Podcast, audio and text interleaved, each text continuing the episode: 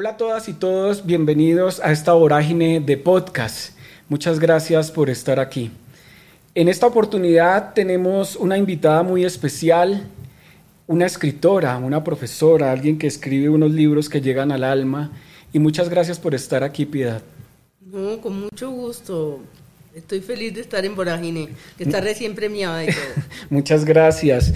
Eh, esta conversación, Piedad, va alrededor de un concepto que es la confianza, pero pues quiero hablar de todo un poquito y aprovechar este tiempo que nos, que nos das muy generosamente.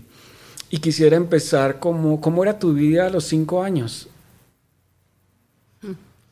A ver, Payo, em, en un pueblo que se llama Malfi, que era un pueblo muy lindo, em, con un entorno geográfico maravilloso, muy protegida por mi mamá, con dos hermanitos pequeños, con un papá muy severo, eh, pero que también nos daba cariño, ¿no? Digamos, había como ese susto al papá bravo, pero no, no una cosa que hubiera, digamos, un maltrato ahí adentro. Y era un mundo de deslumbramientos, diría yo. Eh, yo estaba descubriendo un montón de cosas. Entonces descubrí, por ejemplo, con felicidad las luciérnagas. Descubrí que de la tierra manaba un agua que era caliente, ¿sí? Una mana de agua que decían que había allá. Eh, descubrí también, eh, bueno, el bambú, esa, esa, planta a mí me parecía maravillosa, y el musgo del, del diciembre. Me imagino a la niña de 5 años como fascinada con esas cosas. ¿Y a qué olía esa infancia? Esa infancia olía. Podía ser a ese musgo, porque me acuerdo mucho de ese olor, y olía a lo que en Antioquia llaman parva, que es eh, los pasteles de gloria, los panes calientes, ¿sí? Sí. Que en, mi casa los traían y había como, como mucho gusto por esa cosa de, la, de la parva. Eh, pero también pasaron cosas duras porque estaban matándose liberales y conservadores en el campo ahí nomás cerquitica y traían muertos. Y entonces que mataron al personero, que mataron al alcalde. Todo eso un niño más o menos lo, lo intuye porque tratan de ocultárselo, ¿no? También me enteré de que los niños nos podíamos morir porque un día pasó por el frente un entierro con una cajita me dijeron que era un niño, entonces yo entendí que yo también me podía morir. Y descubrí toda esa cosa de la Iglesia Católica, todo ese boato, todas las, las celebraciones de Semana Santa, del Corpus Christi, que a mí me, me deslumbraban y que creo que me relacionó fue con el teatro, sobre todo. Con ¿Por la puesta en escena? cuestión escénica, ¿sí?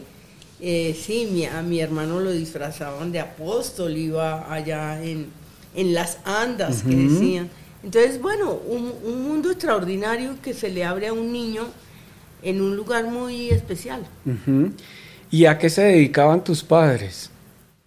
No, yo soy, imagínate, mm, hija de una maestra que tuvo que dejar de trabajar para a la hora de casarse.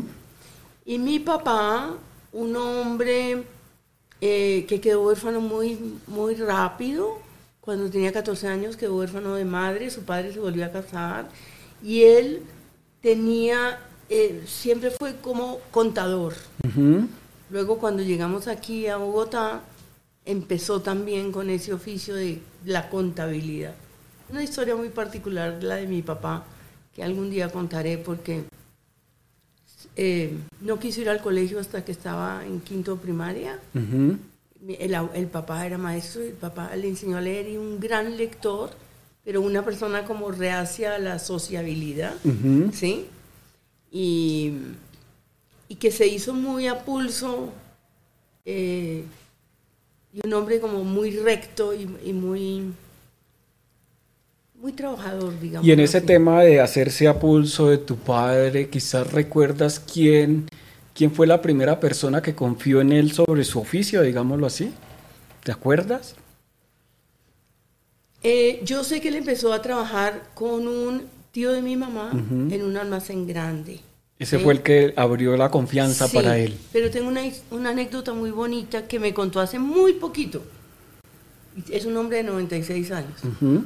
Y apenas te la contó hace poco. Sí. Se abrió hace sabemos poco. muy poco de los padres. Sí, Sí. sí, pasa eso. Entonces me contó que cuando llegó a Bogotá, él empezó a trabajar con el grupo Santo Domingo. Wow. Mm.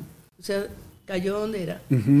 Y el, digamos, el, la persona que lo entrevistó, digamos, el gerente general de esa empresa, que se llamaba Zampac, eh, le ofreció un sueldo. Y mi papá, que siempre ha sido una persona tímida, introvertida y todo, dijo, no, ese sueldo no me sirve. Pero yo le trabajo dos meses gratis y si a usted le gusta mi trabajo, me, por favor, me sube a tanto. Y así lo hizo. O sea, me pareció muy osado Claro. que se le hubiera ocurrido eso, ¿sí? Muy recursivo. Y duró ahí años. Mi papá se retiró de trabajar como a los 84 años, no de ahí, de, del AMI, porque Ujú. fue Ah, de los lapiceros. de los lapiceros. ¿Y, y, y en, y en qué año llegaron ustedes a Bogotá? Pues yo tenía 8 años en el año 59. En el año, ¿Y cómo era esa Bogotá? Mira que entramos de noche. Ujú. Yo imagínate venir de un pueblo, nunca pasamos a Medellín, eso de una vez dimos el salto. ¿m? Salimos en una avioneta y luego en un avión hasta acá. Ujú. Y lo primero que vi fue el trole, que ya no está. Pero pues esos, En el esos centro de- carros claro. enormes, Ujú. sí, como con unas tirantas, eso me deslumbró. Y pues los, los avisos luminosos. Vi- llegamos a vivir a Teusaquillo, donde vivía mi abuela. Ujú. Y me deslumbraban los atardeceres. Desde el apartamento que teníamos en Teusaquillo, que miraba hacia abajo, hacia el aeropuerto, veíamos las puestas de sol. Mi mamá vivía deslumbrada con las puestas de sol. Claro. Y yo también, ¿sí? Y estaban haciendo los puentes de la 26. Ujú. O sea, es que esto es historia patria. Claro. Y cuando yo salía, digamos, a caminar por ese barrio de Teusaquillo que era tan hermoso, lleno de árboles y con esas casas hermosísimas y todo eso, ¿sí? Eh, como que me fascinaba eso que yo veía. También cuando ya entramos al colegio, que fue ahí mismo, ¿no? Eh, me acuerdo de las mañanas heladas, que uno abría la boca y salía un vaho, ujú. ¿sí? Y nada, era, era un mundo que yo creo que nos pareció maravilloso. ¿Y, y, y esa era una ciudad en la que se podía confiar? Digamos que salías y... Sí, se podía confiar muchísimo. Ujú. Eh, ya luego nos fuimos a vivir a la zona de Sears. Ok, que galerías. Sears, que, que hoy es galerías. galerías. sí. Que era un barrio muy bonito con ese Sears gigantesco. Ok. Entonces nosotros podíamos ir, las los hermanos, los tres, podíamos ir a, a Sears solos, pasear por Sears, ¿sí? Mi mamá nos mandaba a donde mi abuela, que vivía en las sesenta y pico, por ahí por sesenta y pico con 17, Ok. esas casas como grandes, viejas. Y nosotros nos íbamos los tres niños, nos subíamos en los muritos, pasábamos las calles, etcétera. Íbamos a los parques. Y en los parques había unos Iban policías. solos. Íbamos solos. Solos. Y el policía del barrio nosotros confiábamos. Hoy a mí si me acerca un policía me muero de miedo. Claro. y si mis nietas, no sé, se les acerca un policía, yo no sé, me daría como susto. Claro, es difícil esa. ¿Y, y recuerdas un momento como difícil de esa infancia? Sí, pues hubo cosas también, hay que decir. Por ejemplo, un día iba con mi hermana para el paradero, éramos unas niñas de 10 años y se nos abrió el exhibicionista Ujú. y nos mostró lo que no conocíamos y quedamos como súper impactadas, no dijimos nada. Y otra vez un hombre sí intentó hacer algo con Wow. nosotros porque nos pidió una dirección, éramos chiquitas, muy chiquitas Niñas. y nos llevó a un edificio. Y yo más desconfiada que de abajo.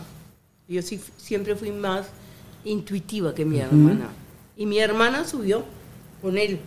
Pero llevábamos unas piedritas en la mano que, nos, que habíamos recogido por, porque nos dio cierto miedo. Y de pronto yo veo bajar a mi hermana corriendo, corriendo, corriendo. Era que el, el tipo la iba a meter a un apartamento. Se le escapó al lobo. Se le escapó al lobo. O sea que no es que tampoco fuera un mundo 100% confiable, Ujú. digámoslo así. Pero sí infinitamente más confiable que hoy, pienso. Ok. Y alrededor de, de, digamos, de esas gracias que uno le debe a los padres, a las madres, ¿qué crees tú que tienes ahora de tu padre que te enseñó y que lo aplicas en tu vida? Mira, de mi padre la honestidad. Ok. Nosotros somos de esos antioqueños de pueblo. ¿Tienes una, no- escena, ¿Tienes una escena de, de honestidad de tu padre? ¿Recuerdas alguna escena muy... No, tengo te- un padre que nos daba unas monedas para que echáramos limón en, el, en la iglesia. Era como un hombre bueno eh, que le ayudaba a otros. Que ayudaba a otros. con Lo generosidad? de la honestidad era porque nos tenían un montón de reglas muy impresionantes, como que una, una carta de otro no se abre, una moneda que uno se encuentra, mira y la devuelve, ¿sí? Si Gestos. te dieron más plata en la droguería cuando fuiste a hacer el mandado, tú te devuelves y la, y la llevas. Nos criaron una rigidez tremenda en eso. Ujú. Yo, por ejemplo, mi hermana alguna vez entró a un almacén y llegó a la casa con una cosa que le había gustado, que era un rosario de, de piedritas rosadas, una cosa súper bonita, y lo que se armó Una en mi tormenta. casa, y, y tocó a mi hermana ir a devolver eso a la tienda porque lo había cogido sin permiso. Entonces, sí, una honestidad gigantesca. Eso le debo a mi padre. ¿Y a tu madre? Y a mi madre le debo la disciplina. Porque y la confianza en la educación. Mi mamá siempre pensó que nos iba a sacar adelante con educación. Eso era como lo que tenía en su cabeza permanentemente y lo que nos repetía. Si ustedes estudian y son buenos estudiantes van a llegar lejos, ¿sí? Mi mamá estaba huyendo de una cosa que veía en Antioquia que era que la gente muy joven se salía de los colegios y ponía, digamos, se iba a trabajar. Y mi mamá no quería eso, quería que fuéramos a la universidad. Y esto era 1960 y algo. O sea, mi mamá con, Con una, una visión. bueno, yo creo que era una Colombia que creía firmemente en la educación. ¿Ahora Antes no? de que llegara el narcotráfico y toda la cosa del enriquecimiento fácil. Y también que este país se volvió cada vez, no sé, más, yo no sé, la desigualdad se vio de repente y la gente como que comprendió que es que eso no era el orden de cosas del mundo. Que antes esa, esas de- desigualdades como que eran aceptadas como un orden natural. De pronto la gente empezó a decir, no, esto no es así. Si unos están allá teniendo todo y otros aquí teniendo nada. Yo creo que eso está en la base de todo lo que pasó, sobre todo en Antioquia, ¿no? Claro. Esa cosa del narcotráfico. Sí, de la, de, de la digamos, de, de la adquisición de las cosas fáciles, ¿no? Y, y efímeras también, porque si uno estudia a uno es muy difícil que le quiten el estudio y que le quiten lo, que- lo que sabes. Leí algo que me pareció como, no sé si anecdótico, pero sí un descubrimiento como que me pareció maravilloso, y era alrededor del miedo. Eh, y que usted contaba que a su padre le daba miedo los lunes. ¿Por qué? Sí. No, es que mi papá siempre tuvo mucho miedo adentro. Yo creo que fue por esa orfandad, por haber, le- él se fue a vivir a un hotel solito, las hermanas se fueron de monjas, la familia un poco se disolvió. Y yo creo que él quedó con esas, mi, mi abuela había estado enferma de cáncer muchos años, yo creo que él fue un niño un poco en desamparo. Y, y mi papá, pues al llegar a Bogotá yo creo que le tocó asumir esa carga que cargaban los hombres únicamente, que era la- el, el sostén de la familia, económico, ¿no? Eh, en un mundo que le era ajeno. Y todo ese miedo que seguramente él traía acumulado, pero que en el pueblo no se manifestaba, porque estaba en un entorno más seguro, aquí se desató un poco. Entonces yo me acuerdo que mi papá, el signo del miedo era que mi papá tenía náuseas. Y yo oía a mi papá con náuseas. Eso me marcó horrible, dolorosamente, ¿sí? Porque yo sabía que mi papá estaba luchando con su propio miedo, para ir al, al trabajo. ¿Mm? Eh, sí, y mi papá era muy temeroso con nosotros, muy sobreprotector. Entonces no nos dejaba ir a los paseos, le parecía que nos íbamos a ahogar. Eh, cuando comíamos pescado tenía mucho miedo de que nos ahogáramos con las espinas. Es muy horrible crecer así. Con miedos infundados. Sí, con, con que la persona que creemos que nos protege, lo que nos está transmitiendo es miedo del mundo, sí. ¿Y Piedad Bonet a qué le tiene miedo? Yo le tengo miedo. A ver, le tengo miedo a perder otro hijo. O a perder a una nieta. Eso sí le tengo mucho miedo. Eh, y como que la, a ver qué te digo, ciertos aspectos de la realidad muy cotidiana no es que me den miedo, es que me, me ponen como en un estado de incomodidad profunda. Por ejemplo, hablar con un señor de un banco, porque como yo no tengo ni idea de, esa, de ese lenguaje ni de nada de eso, no es que me dé miedo, es que como que me siento, uy, esto no quiero en la vida. Durante mucho tiempo le tuve miedo a los aviones, pero me tocó pues que se me pasara, ¿sí? Pero de vez en cuando, soy una persona muy intuitiva, de, vez en cuando digo, ¿qué tal que este sea mi último viaje? Y me da miedo porque si tengo un proyecto en, en marcha, digo, no voy a alcanzar a, terminar esto. Entonces, por ejemplo, hace muy poco, la semana antepasada, venía en, en, un avión precisamente de la TAM, como el que se estrelló ayer, y, y íbamos a aterrizar, y yo dije, no vamos a poder aterrizar, dije dentro de mí, no vamos a poder aterrizar, ese avión va a volver a subir, mira, como una cosa de brujería casi. Y volvió a subir el avión. Y volvió a subir y nos llevaron a Cali y no sé qué. Pero, no sé, me dio mucho miedo que yo me hubiera anticipado, porque me anticipé como media hora a eso. Ya, algo raro nos va a pasar, ¿sí? Pero yo creo que eso es, que ciertas personas tenemos una, y yo creo que los escritores tenemos mucha intuición del mundo, ¿sí?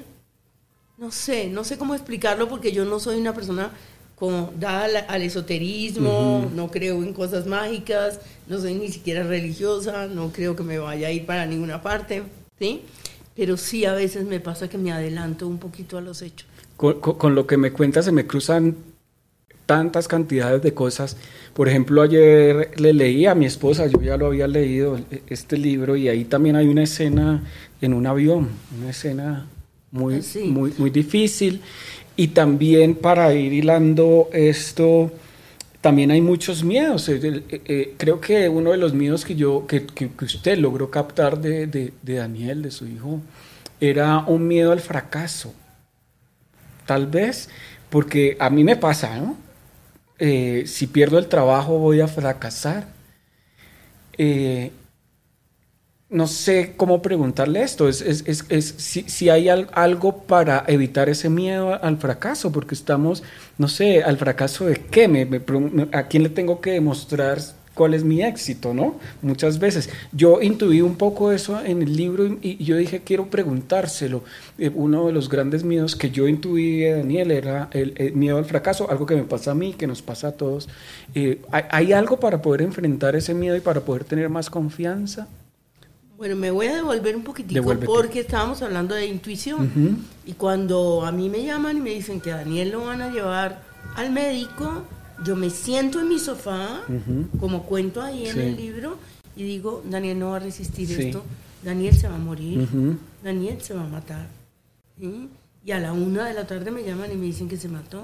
O sea, como yo me di todo el dolor de 10 años y sobre todo en una ciudad como Nueva York, un muchacho haciendo una, una maestría, con una presión con tremenda. Una presión brutal y que estuviera pasando por ese trance. Y no disfrutando, que era una cosa que me pareció supremamente difícil, porque, eh, o sea, el tema de que tuviera que ver economía y tuviera que ver esos balances, o eh, que, en el examen que se estaba preparando, es, terrible, de contabilidad, y, que era un pintor, sí. un artista. Sí. Sí, yo sabía que él estaba sufriendo porque yo le había preguntado, le preguntaba por la pantalla, ¿cómo estás? ¿Cómo estás? Y me decía, difícil, mamá, difícil. Y ya eso, ya eso me daba una dimensión de lo que estaba viviendo. Pero luego lo que tú me estabas, de lo que tú me estabas hablando es del miedo al fracaso que tenía. Hay que pensar que él tenía una enfermedad mental que lo hacía propenso al miedo, a la paranoia. Eh, en esta enfermedad no es que la gente viva paranoia, paranoica, hay, o habrá casos. Todas estas enfermedades son siempre de acuerdo como al individuo. Entonces Daniel se podía mover muy bien en la vida práctica y llevaba como una vida llena incluso hasta de realizaciones, porque hizo toda esa obra maravillosa, ¿sí? Pero, y de vez en cuando le afloraba la paranoia, ¿no? Episodios. Sí, como unos pequeños episodios de paranoia, pero yo creo que era con natural a esa enfermedad que tenía tener miedo y sobre todo no tener el mejor concepto de sí mismo, porque luego lo he visto descrito en otros casos. La persona no cree que sirva suficiente. Parte de lo que pasa es que oyen unas voces que les dicen, tú no puedes, tú no sabes, tú no eres, en fin, ¿no? Eh, entonces, Daniel era un perfeccionista, que yo también alguna vez fui muy perfeccionista. Y creo que el perfeccionismo es una de las cosas peores que le puede pasar a alguien. Porque no es una virtud. No, no es una virtud en absoluto. Es un peso adicional en la vida aterrador. Eso puede nacer del tipo de educación que nos dan. Paréntesis. Es que no puedo, no puedo dejar de decirlo, pero Daniel fue perfeccionista, digámoslo, hasta el último momento de su vida porque deja todo perfecto. El iPod, ¿no? Mm. La chaqueta, todo colgado, todo, puestecito. Puestecito, que es, eso es perfeccionismo. Su closet es muy ordenado, es lo primero que muestro en ese libro, sus zapatos como eran, ¿sí? El de niño dejaba el uniforme listo para el día siguiente él mismo, a los 6 o 7 años, ¿sí? Con sus zapaticos, con las medias adentro, todo. O sea que había como una constitución cerebral, creo yo que lo llevaba como a una hiperrigidez. Y la hiperrigidez creo que es una cosa dramática. Y hay algunos ejercicios, porque yo entiendo que usted ha estudiado mucho esto, claro. Eh, eh, es, o sea, digamos, hubo supremamente un interés y comenzó a estudiarlo. Yo le confieso, ayer le decía a mi esposa que a mí me comenzaron a, a, a dar los episodios de crisis de pánico después del Rakután. ¿Ah, sí? Sí en el año, yo me lo hice año 2003, 2004 y en el 2007 me dio mi primer episodio de pánico en Nueva York, viviendo solo, a los 27 años. Y después crecieron al punto de que, de que fue muy difícil eh, eh, y todavía pues voy al psiquiatra y, y, es que la gente aquí menciona que piensa que uno ir al psiquiatra es malo y es, es un loco. No, hay, eh, en Argentina es obligatorio casi que ir al psiquiatra e ir a hablarle e ir a contarle sus cosas. Y esto, entonces, ¿a qué voy? Que usted ha investigado. Yo creo mucho en su, digamos, su hipótesis del Rakután. La creo muchísimo porque a mí me pasó. Bueno, y luego yo examiné muchos, es decir, hice una investigación y me encontré con miles de casos de padres de niños suicidas que han tomado Roacutam. Y yo lo sigo sosteniendo. Aquí se pusieron energúmenos los científicos. Sí, claro, los dermatólogos hicieron una carta y tal, pero yo creo que es que con que haya un individuo cuya vida dependa de eso, ya eso tendría que, empezar a, mirar cómo se revalúa o cómo, se, cómo, cómo la ciencia avanza. pero ahora que tú dices, yo tuve muchos años ataques de pánico. Muchos, muchos años ataques de pánico. Eh, que aparecieron porque es una vieja historia, por ahí la conté en una revista. Me dejaron encerrada, ya siendo grande, una poeta, unos poetas que me invitaron a Santa Marta, me dejaron encerrada en una casa muchas horas, ¿sí? O sea, con un candado afuera, las ventanas estaban con madera, los, los muebles en una casa que estaba, digamos, cerrada. Me dejaron ahí desde por la noche y al día siguiente cuando fui a salir, no pude salir. Y eh, esa noche ya durmiendo en esa casa me dio ataque de pánico y después me empezó a dar ataque de pánico en todos los hoteles. En los hoteles. Era mi cerebro quedó, digamos, como lesionado ahí. Y claro, yo también fui al psiquiatra. Fui a un conductista que me enseñó a respirar, a no anticipar. Y ahora me siento muy curada de los ataques de pánico. Tienes confianza. Tengo confianza, en que eso no va a suceder. A veces incluso entro a la habitación del hotel, cierro la puerta y, siento un aleteo. Y digo, no, no va a suceder. A mí, por ejemplo, algo que hago yo, digamos, eh, como físico, digamos, como terapéutico, cuando me dan las crisis de pánico, es confiar en algo que va a pasar después, que voy a hacer y lo voy a disfrutar. Mm. Digamos, eh, si ayer me dio una crisis de pánico, lo que pienso es en la entrevista que estoy haciendo ahora, que es una entrevista que me va a poner feliz entonces me da confianza, ¿no? Y eso es un poco eh, como, como mis terapias. Pero volvamos eh, un poco a la entrevista alrededor de la confianza. ¿Quién fue esa primera persona que confió en usted?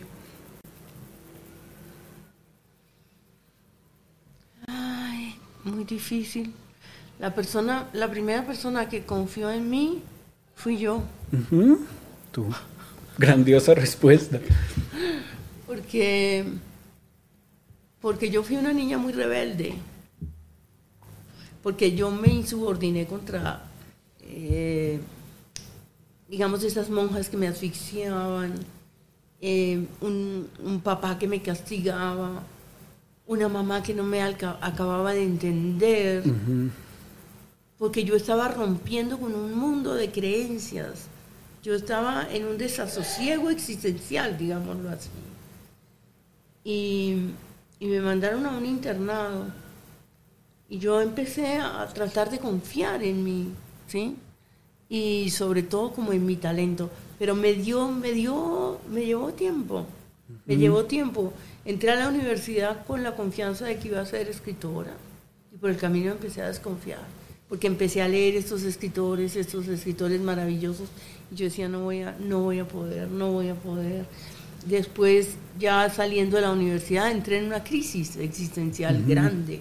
Dije, no fui lo que quise ser, no fui, porque intenté escribir una novela, fracasé. Tuve una crisis de desconfianza en mí misma, ¿sí? Entonces, haciendo este recuento, em, de pronto yo empecé a, a mandar cositas a concursos y en esos concursos ganaba, ganaba cosas. Y esa gente me empezó a dar confianza en que yo sí podía tener algún talento. El gran espaldarazo fue el Premio Nacional de Poesía, que me lo gané entre 600 y pico de concursantes, ¿sí? Con un jurado muy bueno. Entonces ahí yo dije... ¿Quién, era, ¿quién eran los jurados? ¿Los recuerdas? Los jurados eran Meira del Mar, un escritor español, eh, esto, eh, mexicano, Vicente Quirarte, y Elkin, mm, ahora se me olvidó el apellido, un poeta...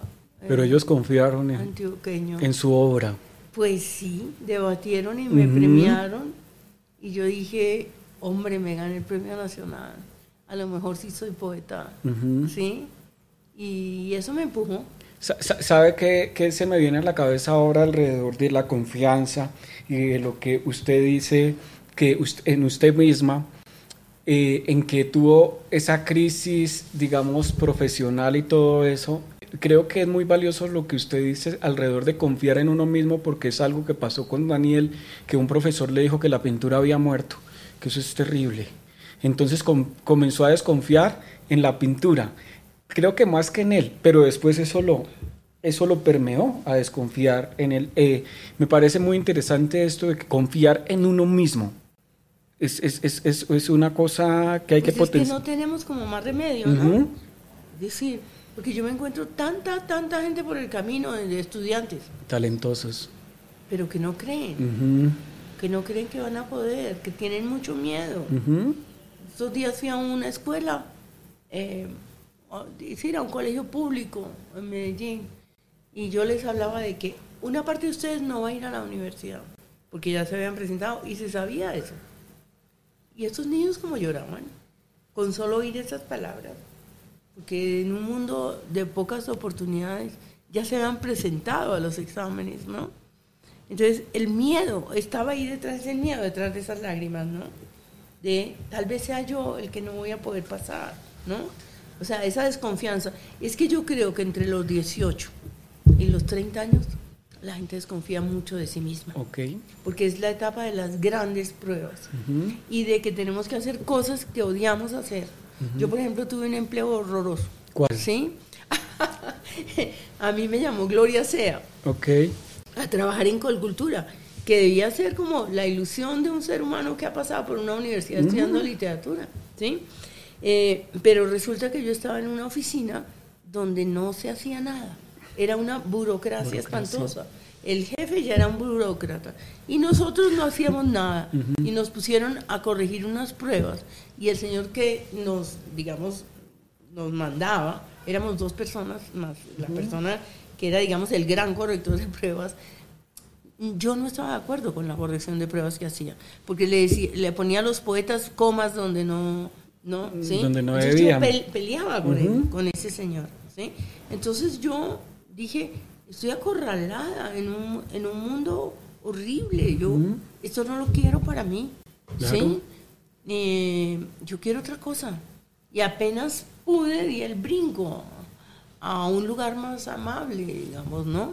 ¿Cuál? Em, yo fui maestra de, de chicas de un colegio y luego pasé a la Universidad Nacional. Y de la Universidad Nacional me Andes. llamaron de los Andes, porque la Universidad Nacional estaba pasando por un momento difícil también, de militarización con Turba Ayala. ¿sí? Entonces, en la universidad, también te voy a decir, yo era una, yo era una preparadora compulsiva de clases. ¿Por qué? Porque yo era perfeccionista y el perfeccionismo nace de no confiar en uno mismo. ¿sí? Gran Entonces concepto, yo no, mira. yo no confiaba en que yo ya tenía un saber adquirido, ¿no? Eh, eso me lo fue dando el tiempo. pero, pero entiendo que es muy duro para una persona que se está apenas como formando la idea de yo sí puedo, yo sí puedo, yo sí puedo, no. Pero por eso me- también el otro extremo puede ser horrible, yo lo puedo todo. ¿cierto? Y ay, yo puedo, porque eso también está en la, en la raíz de la irresponsabilidad.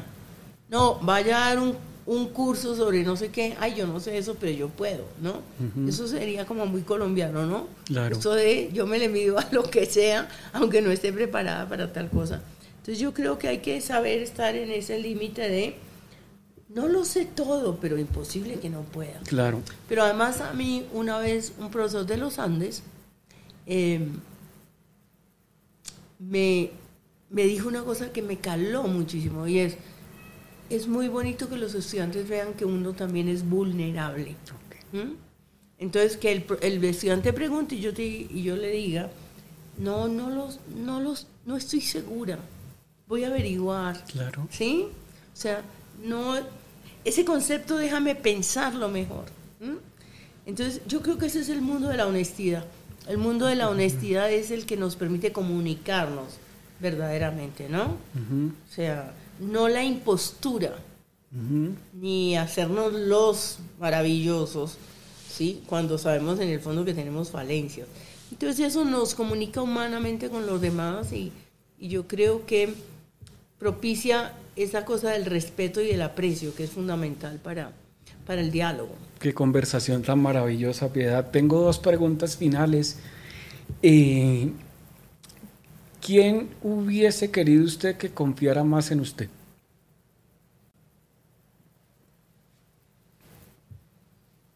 Mm, en su momento mi papá. Porque yo pasé en la Universidad Nacional, mi papá pensaba que yo iba a ser comunista. Luego entonces mm, yo quería estudiar literatura y mi papá decía que eso no me iba a servir para vivir en la vida. ¿M? Y me puso en, no en un dilema, porque yo jamás tuve ese dilema. Yo dije, es que yo voy a estudiar literatura como sea. ¿sí?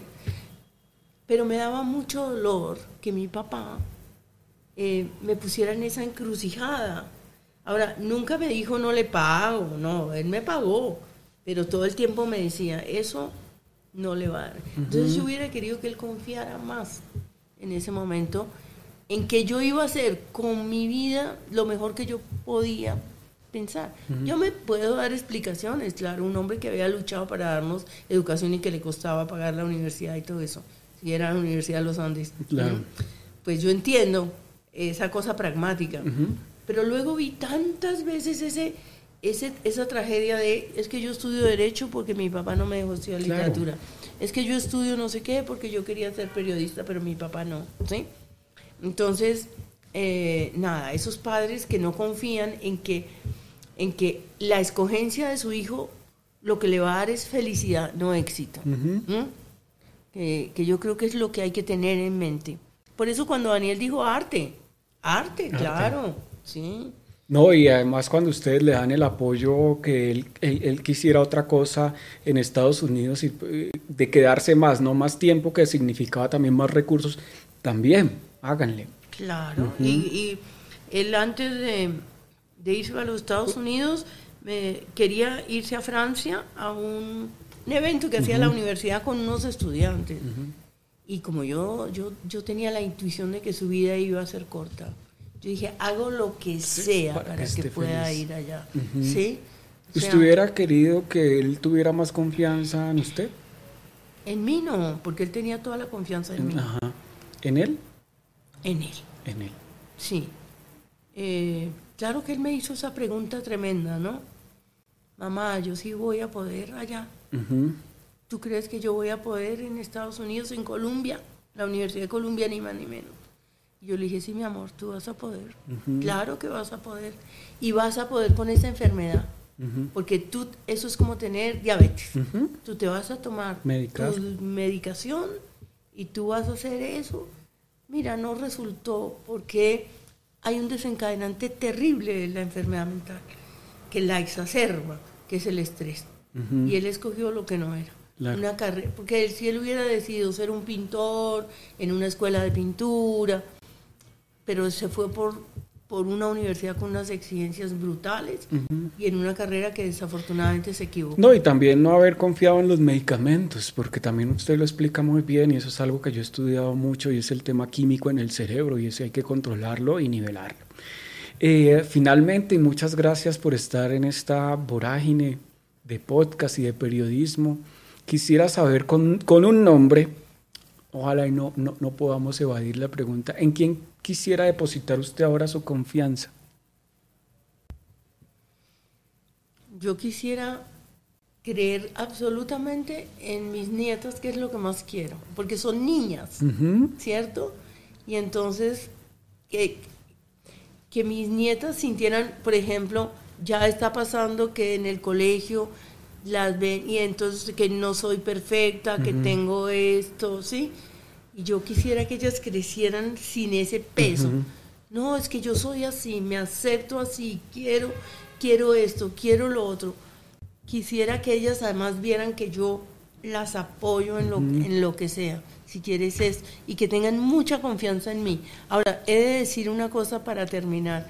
Mis hijas tuvieron mucha confianza en mí y me decían, como mamá, me voy a ir con mi novio a tal parte y creo que me va a acostar con mi novio. Y yo les decía, listo, nena, cualquier cosa, me, ¿cierto? Claro. Aquí estoy yo. O sea, eso sí fue muy bonito. Y las amigas de mis hijas iban a mi casa y me contaban sus cosas. Te confiaban las cosas. Porque yo era una mujer moderna, digamos, a los ojos de ellas. No, porque brindabas confianza y brindabas confianza que es tan difícil. Muchas gracias, Piedad, por haber estado aquí. Te agradecemos mucho la generosidad con tu tiempo y celebramos tu obra. Bueno, a ti, Pacho, muchas gracias. Muy linda la entrevista, muy particular, muy única. Eh, siento que me hiciste preguntas que no me han hecho nunca. Bueno, muchas gracias.